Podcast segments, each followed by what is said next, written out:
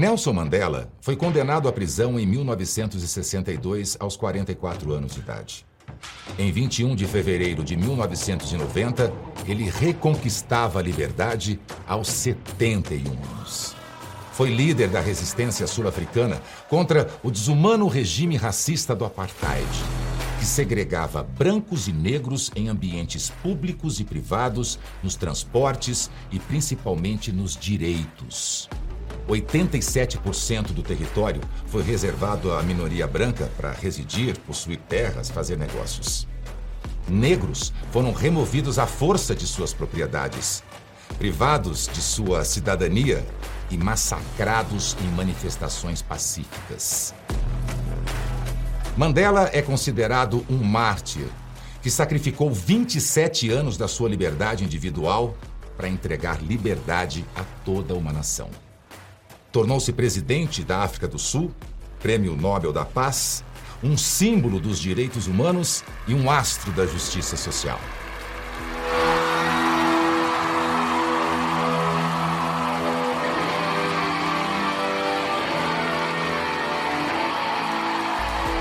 Mas eu te prometo, existe um lado oculto nessa história. You've met over the last six months three times with Yasser Arafat, who you have praised You have told Gaddafi that you share the view on, and applaud him on his record of human rights and his drive for freedom and peace around the world. And you have praised Fidel Castro. Are these your models of leaders of human rights?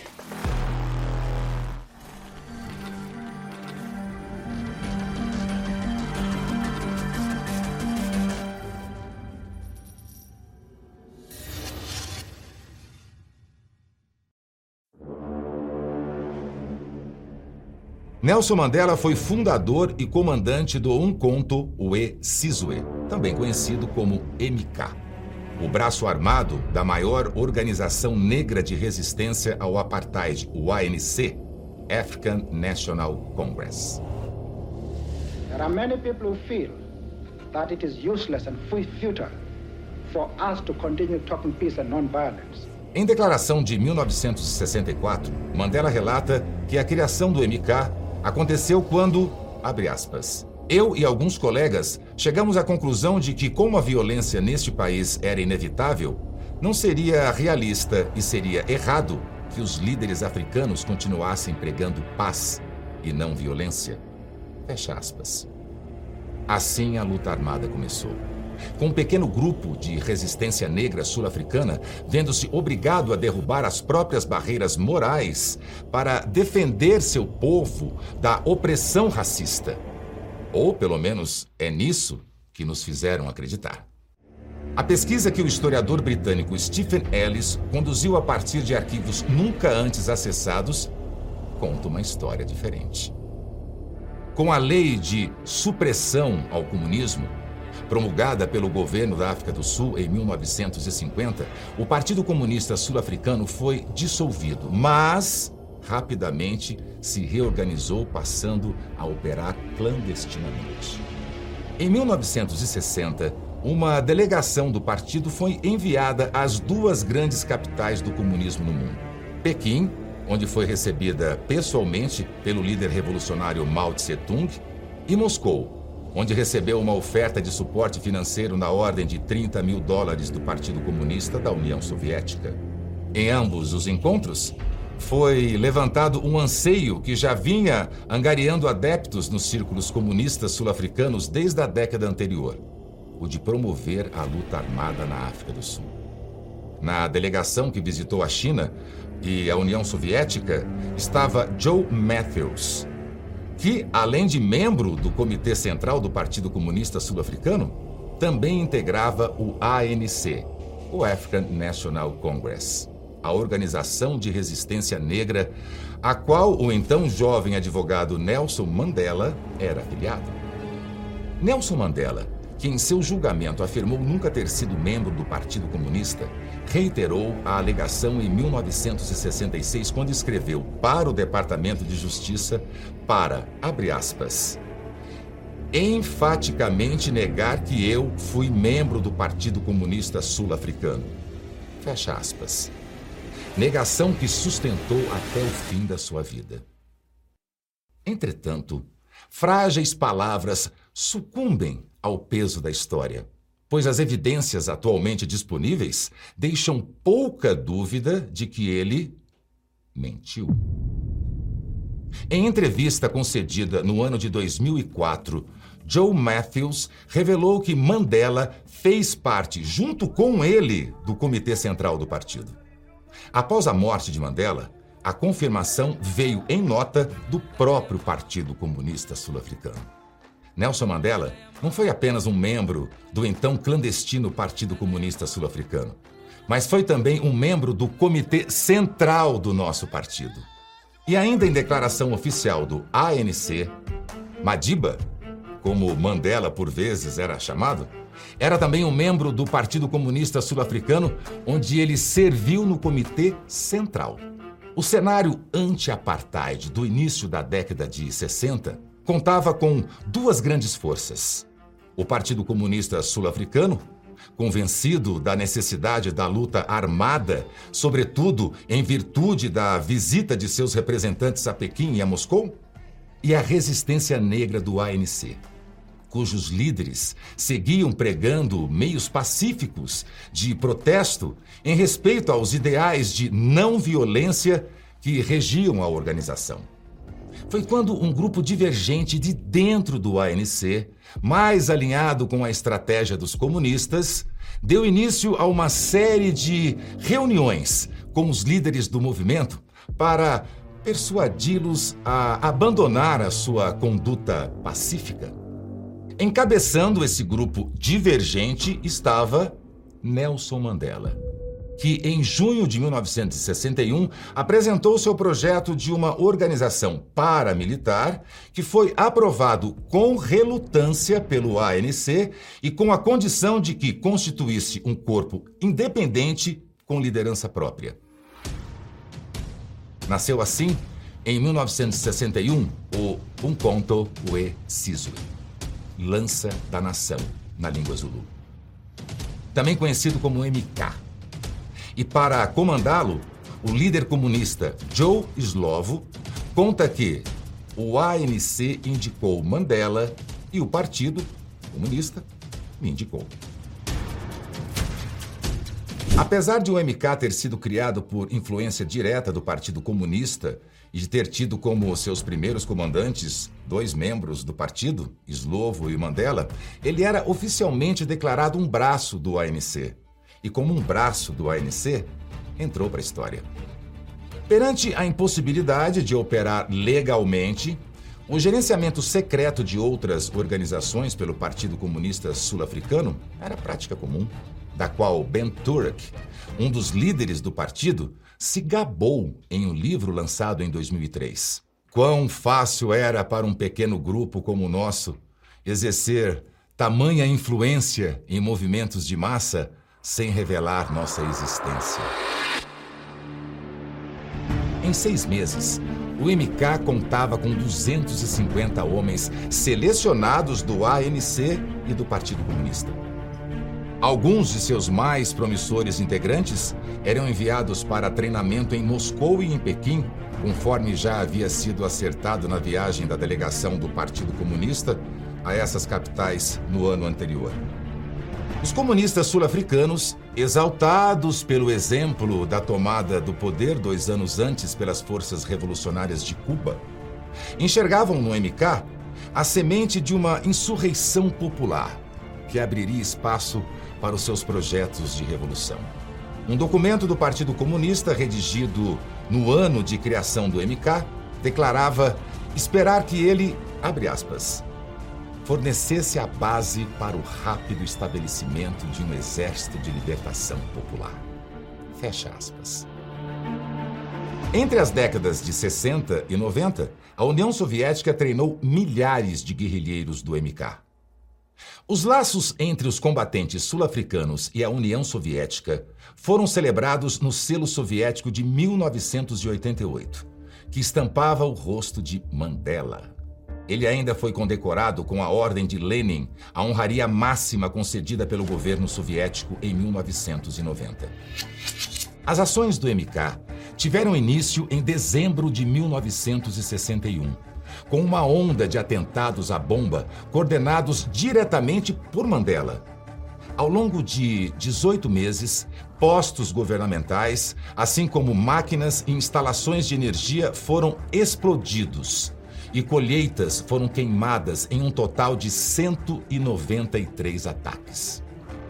Em 5 de agosto de 1962, a polícia capturou Mandela perto da cidade de Howick. O evento foi eternizado em uma escultura em um centro de visitação erguido no local décadas mais tarde. Mandela permaneceu preso por 27 anos.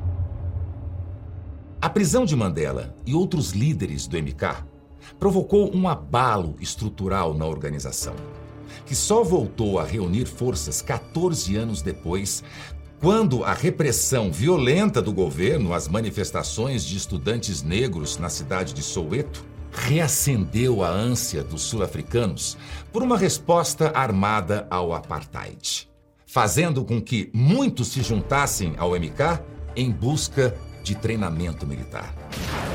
Nos últimos anos da década de 70, bombas voltaram a ser detonadas enquanto ataques de guerrilha e execuções a tiros miravam autoridades de segurança do país.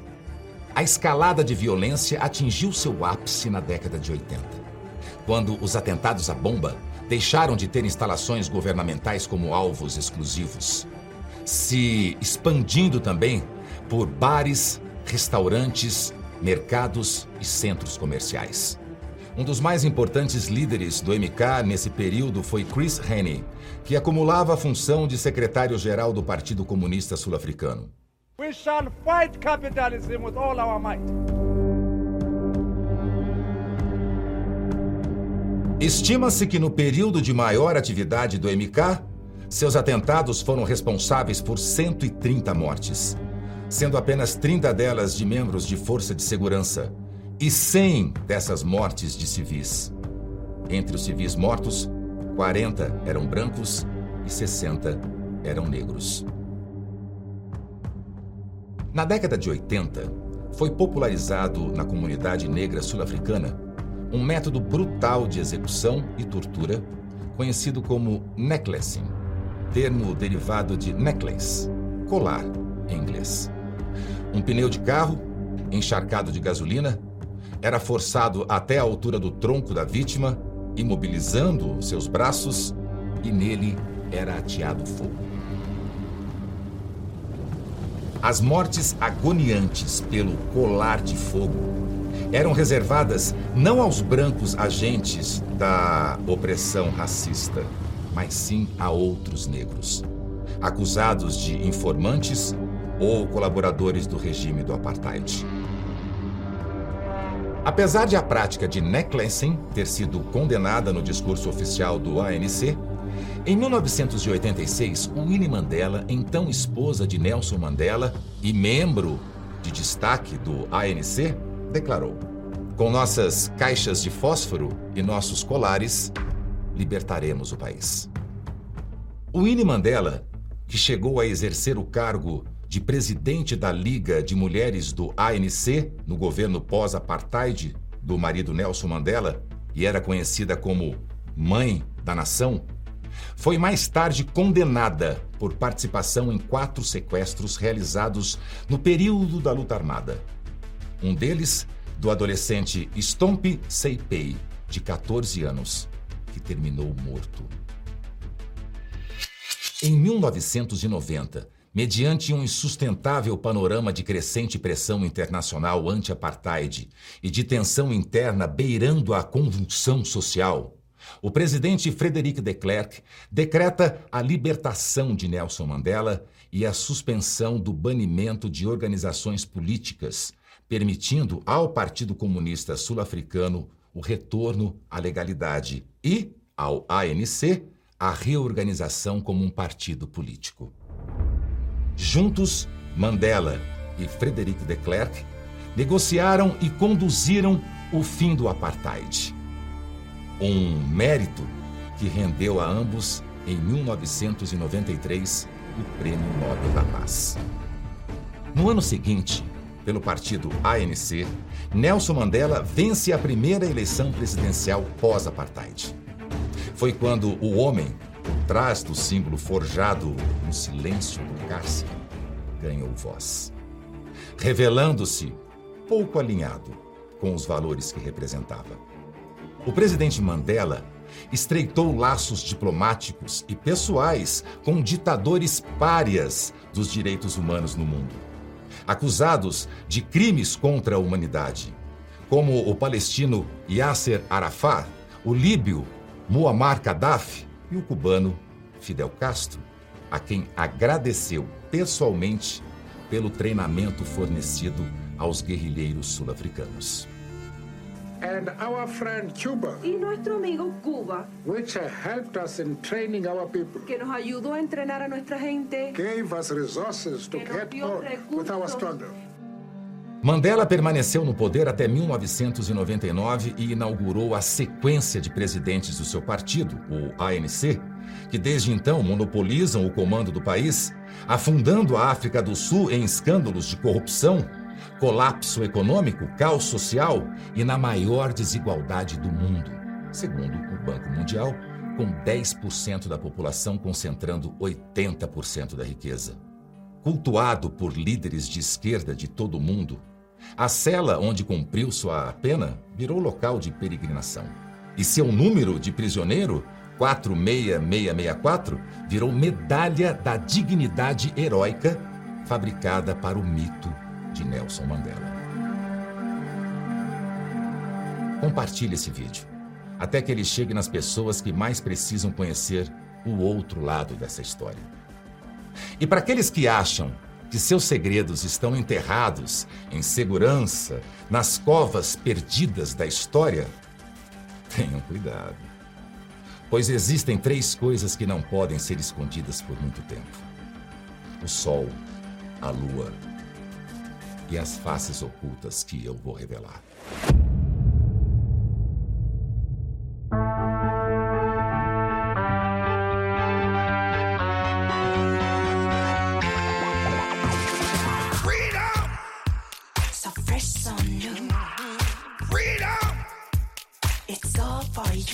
For you. Freedom, Keep your ear to the ground. talking about the freedom.